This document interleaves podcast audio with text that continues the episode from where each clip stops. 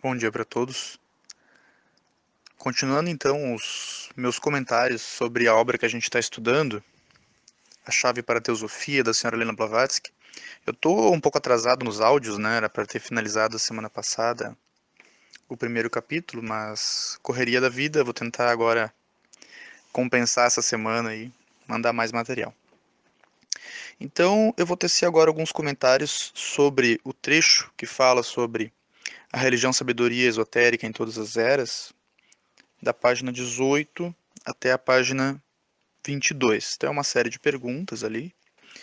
Uh, eu não vou ler os trechos, né? Que a ideia é que todos tivessem já lido. Eu vou só fazer alguns comentários complementares, tentando facilitar o entendimento, de acordo, claro, com o meu discernimento também, né? Uh, então ali a Blavatsky começa afirmando, então, que todos os grandes sábios da, da antiguidade, ela faz uma afirmação de que nenhum deles deixou algum registro, né? Assim, uh, Jesus, Buda, Pitágoras, Confúcio, Sócrates, entre outros. E isso nos chama atenção, me chama atenção para um, um, ponto, né? Que ela está dando a entender ali que todos esses sábios falavam sobre basicamente a raiz sobre o mesmo tipo de ensinamento. E é isso que a gente chama tradição sabedoria, né? ou teosofia, ou religião sabedoria, religião das, das idades, enfim. Um, essa é uma ideia interessante. Então, que a gente está falando de algo universal. É muito comum o pessoal confundir e achar que a teosofia é um tipo de doutrina que a senhora Helena Blavatsky tenha fundado, alguma coisa assim. Ela foi simplesmente uma importante, né, divisora, praticamente divisora de águas aí da literatura ocultista para a humanidade, com certeza. Mas mesmo assim, ela foi uma comentarista sobre a tradição sabedoria, assim como houveram outros. Ela foi certamente uma das principais comentaristas né, da história da humanidade. Mas não foi ela, algo que ela tenha criado ou fundado. Né? Ela mesmo dizia que a, a, as obras ali, né, ela colheu os, as mais belas flores né, do jardim da, da religião, religião sabedoria, ou seja, das outras tradições que já existiam, né? E só o que ela fez foi colocar o laço que as unia. Então, essa é uma ideia importante para a gente ter em mente de que não é uma nova doutrina, uma nova filosofia ou uma religião que surgiu no, no século XIX, né? A gente está falando de algo atemporal, de algo, algo ancestral, algo que é tão antigo quanto a própria história da humanidade. E que foi conhecido por alguns, estão continuando aqui as explanações dela, né? Então ela diz que esse conhecimento foi revelado para alguns escolhidos e foi passado né, de, de, uma tradição, por isso tradição sabedoria, né, uma tradição ali de geração em geração, mestres e discípulos, a, ela foi passada para esses escolhidos. Né, e aqui também há o questionamento de que o porquê que isso não foi aberto ao grande público, e ela dá várias alegações aqui, né? Então ela diz também que Uh, basicamente, traduzindo nas, nas, minhas palavras, ela diz que a humanidade, com esse conhecimento, boa parte da humanidade seria como uma criança brincando com uma arma, né? Então ela fala aqui do desvio moral da humanidade uh, e dá vários motivos para que esse, esse conhecimento fosse velado durante boa parte né, da história humana e mesmo com a sociedade teosófica tendo aberto parte desse conhecimento, não 100%, né, mas alguma parte ali bem significativa com as obras, principalmente a obra Doutrina Secreta. Ah, mesmo assim, ainda continua sendo para poucos, né? Porque mesmo estando disponível, a maioria ou não se interessa ou não ou nem consegue absorver aquele aquele conhecimento, né?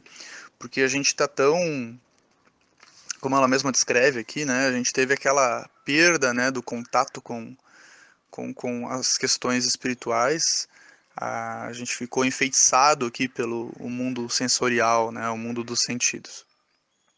Então essa, essa é um, uma questão importante.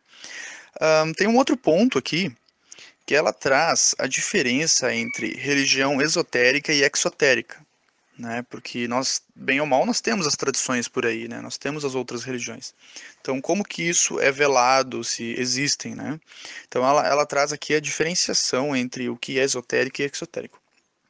É bem importante, o pessoal confunde bastante a questão do esotérico.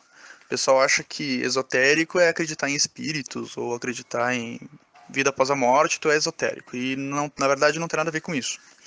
Um, o esotérico é aquele conhecimento interno de todas as tradições.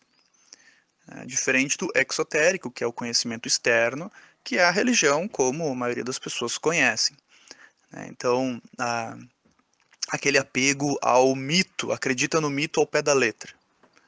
Então, um, um religioso exotérico Vamos dar o exemplo do cristianismo. Ele acredita que Jesus nasceu de uma virgem, ele acredita que Jesus morreu na cruz e que ele era Deus e tudo mais. Toda aquela parte do mito. O esotérico ele vai tentar entender o que está por trás do mito, o porquê essa alegoria, o que, que isso realmente quer significar. Ele vai separar quem era o Jesus histórico e o que, que era o Cristo mítico. Né, o que, que veio de outras mitologias e na verdade está falando sobre o próprio desenvolvimento humano em formato de alegoria. Né? Então, essa é a diferença. E todas as tradições vão ter essas, essas duas faces, né? esses dois lados da moeda.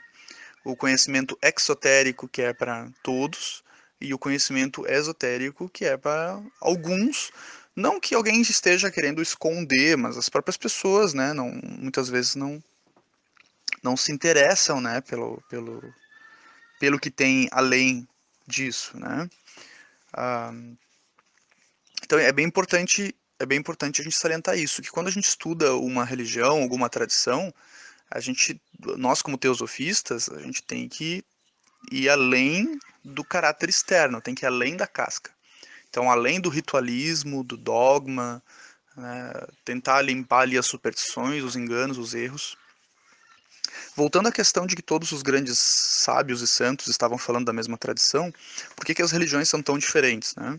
Muito tem a ver com as organizações posteriores, promovidas pelos seguidores né, dos grandes mestres, mas também tem a ver que esses grandes sábios eles adaptaram essa sabedoria ao conhecimento da época, à cultura da época, ao nível de discernimento da época, e mesmo esses eh, mesmo nessa limitação né, geográfica e cultural na qual eles estavam inseridos, eles tiveram seus ensinamentos esotéricos para alguns poucos escolhidos. Né? Então, voltando ao cristianismo, que é o mais conhecido, novamente, Jesus tinha seus doze discípulos, aos quais comunicava